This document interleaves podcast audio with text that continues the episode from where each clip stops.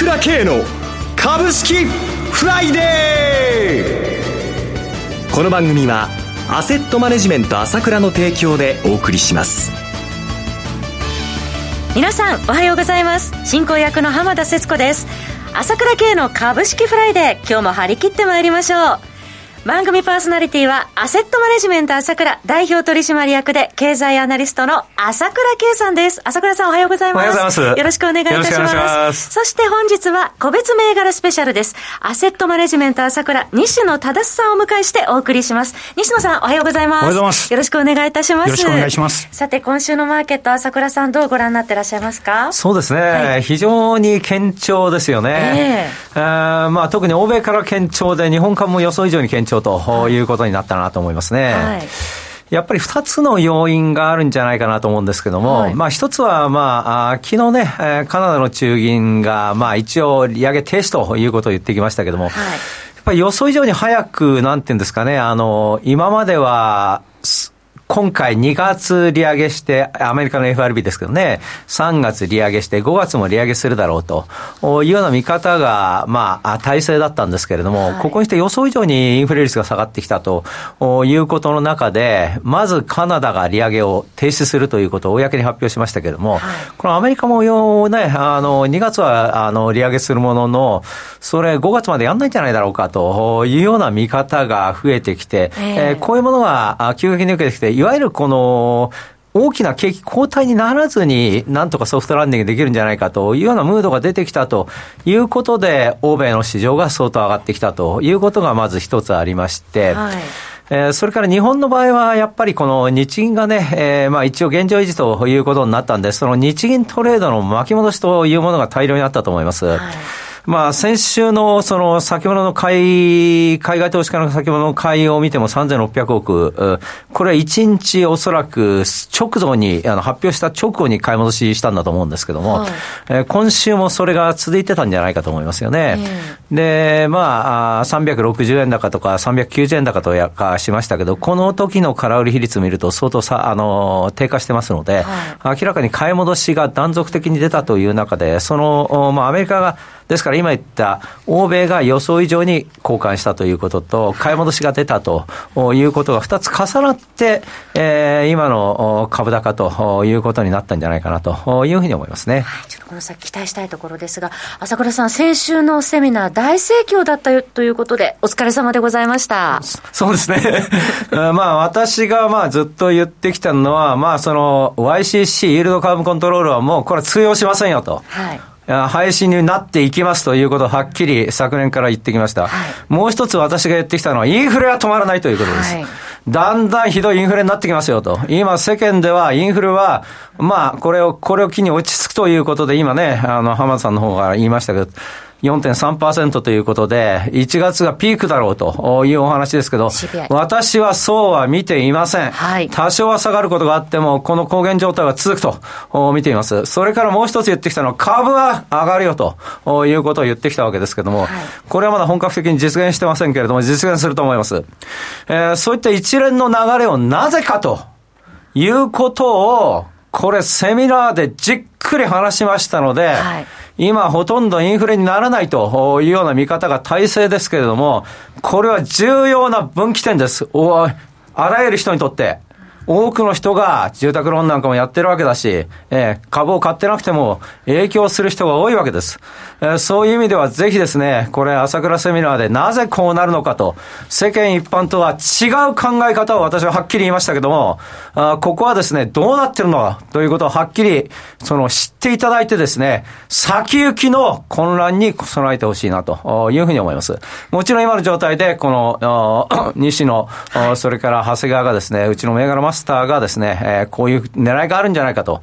いうことも話してますので、その辺も参考になるんじゃないかなというふうに思いますね。今私たち重要な分岐点を迎えているということ、これは聞き逃せませんね。参加できなかったという方はぜひこちらチェックしてください。朝倉セミナーの CD、音声ダウンロード、DVD は朝倉さんの情報発信会社 ASK1 のホームページからお申し込みください。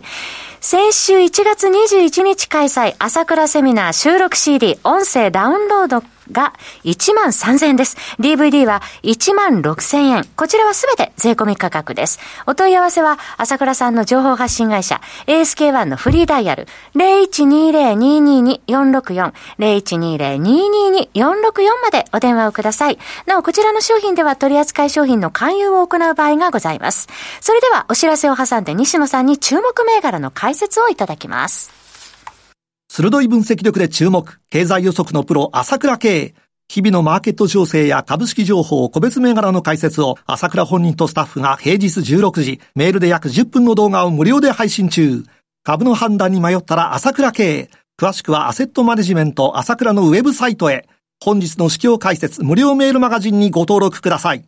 アセットマネジメント朝倉は、証券取引、金銭、有価証券の予託、貸付行為は行っておりません。また、情報提供する金融商品の取引では、相場変動などにより損失を生じる恐れがあります。取引説明書、契約締結前交付書面などを十分にお読みいただき、ご理解の上お取引ください。金融商品仲介業者登録関東財務局長金中第605号。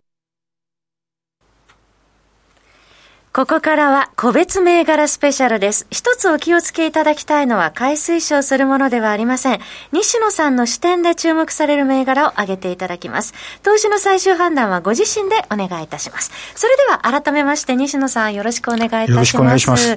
えー、今年初めてのご登場ということですね。はい、えー、気合も入れて注目銘柄をご紹介いただきます。えー、それでは、えー、最初の銘柄ですけれども、一銘柄目、5137東証グロース上場のスマートドライブ。昨日の終値71円安1855円。こちらからお願いします。はい。まあ、現在ですね、ソフトウェアとかクラウドサービスはじめとするデジタル投資が非常に活発化してきてるわけなんですけれども、はい、まあ、その一環としてこの企業も IT ビジネスソリューションの関連企業として注目してます。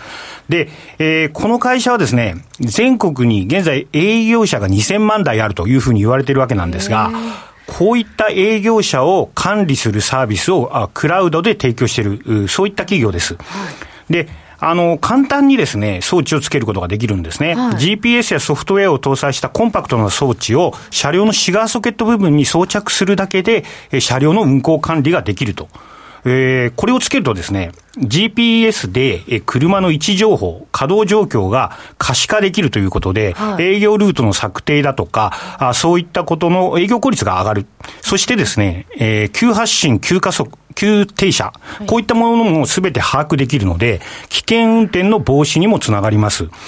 それから、あコンプライアンス強化という観点から見ると、営業、運転日報の自動化、それからペーパーレス化ということで、えー、こういった営業者を持っている企業の DX 化が図れると、そういった企業です。はい、で、こういったあクラウドの車両車両管理サービスではあ国内シェアトップということで、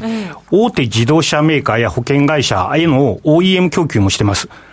例えば、アクサ損害保険であるとか、はい、それからスズキ、ホンダ、あこういったところにサービスを提供していますし、出光興産ともですね、はい、無人バスの運行等の自動運転で共同事業を行っていると。いうことですから、今後は自動運転なんかにも関わってくるのかなと思います。そして、えー、まあビジネスとしてはですね、サブスサブスクリプションサービスということで、通信費以外はほぼかからないと。いうことで、全社の損益率も7割ということで、非常に高いというところが特徴だと思います。材料も豊富です。続いての銘柄です。コード番号5136東証グロース上場のトリプラです。昨日の終値93円高2315円でした。はい。この銘柄先月もご紹介させていただいたんですが、はい、まあ宿泊施設向けに特化している IT 企業ということで、えー、事業としてはですね、大きく分けて2つあります。えー、宿泊施設の公式サイト上で、まあ自社でホテルが自社で予約できる、宿泊予約をできるサービス、トリプラブックと、それから、サイト上で、え宿泊客の客からの質問に AI が自動的に回答するサービス、トリプラボットを提供してます。はいで、トリプラブックを宿泊施設がつけるとですね、えー、えー、自社での予約が進むので、えー、利益率が高くなるということからあ導入が進んでいます。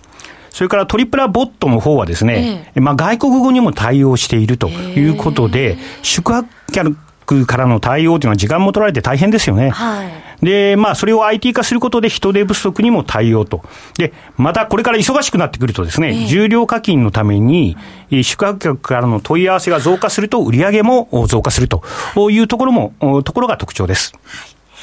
え、続いての銘柄です。コード番号5038東証グロース上場イーウェルです。イーウェルは昨日の終値140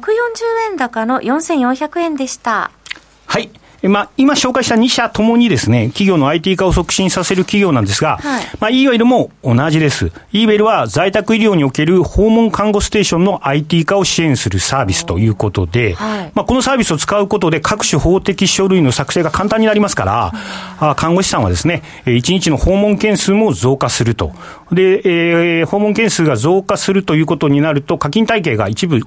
この会社も重量課金ですので、えー、訪問看護ステーションの収入が増えるということで、えー、イーウェルの収益も上がるという、ウィンウィンな関係と言えると思いますので、はい、注目してます。まあ、ここまで伺ってても、各企業、時代の流れに柔軟に対応して、戦略をね、立ててますね。そうですね。続いての銘柄です。コード番号9563、東証グロース上場のアトラステクノロジーズです。昨日の終値26円高の2161円でした。はい。まあ、この会社はですね、まあ、フィンテック領域、まあ、金融技術領域のコンサルティング及びプロジェクトの実行支援をしています。で、国策でもあるキャッシュレス決済関連を得意とする、まあ、コンサルティング企業ということで、大手携帯キャリア向け、まあ、ドコモ向けですね、はい、えー、こういったところのお仕事が多いということになってます。で、えー、まあ、戦略策定からですね、はい、えー、まあ、システム設計構築、こうい、その後の運用、こういったところまで一貫して請け負いますが、あこの会社の社員さんはですね、はい、プロジェクトマネージャーを務めるあくまでコンサルということで、えー、下流工程についてはですね、外部の人材の活用を使っているということで、えー、注目してます。えー、もう一銘柄です。えー、コード番号5401東証プライム上場日本製鉄昨日は当円安2721円50銭でした。はい。えー、中国の経済回復に、まあ、直接こう投資ができる、まあ、中国に景気回復に関係している企業ということで注目しています。えー、鉄鋼株なんかもだいぶ海外も上昇してますので、はい、鉄鋼株は注目です。はいえー、日本製鉄1月24日2763円の昨年来高値更新というところまで来ておりました、えー、西野さんありがとうございました。なお繰り返しになりますが取り上げていただいた銘柄はいずれも西野さんの視点で注目する銘柄です。買い推奨するものではありません。投資の最終判断はご自身で行っていただきますようお願いいたしますそろそろお別れのお時間です。パーソナリティはアセットマネジメント朝倉代表取締役経済アナリストの朝倉圭さん西野忠さんでした。お二方ともありがとうございました。ありがとうございました。私朝倉慶が代表を務めますアセットマネジメント朝倉では SBI 証券ウェルスナビの口座開設業も行っています。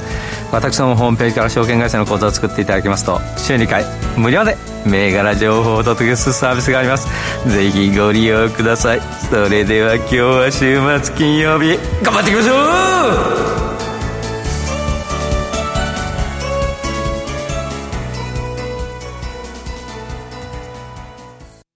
この番組はアセットマネジメント朝倉の提供でお送りしました。最終的な投資判断は皆様ご自身でなさってください。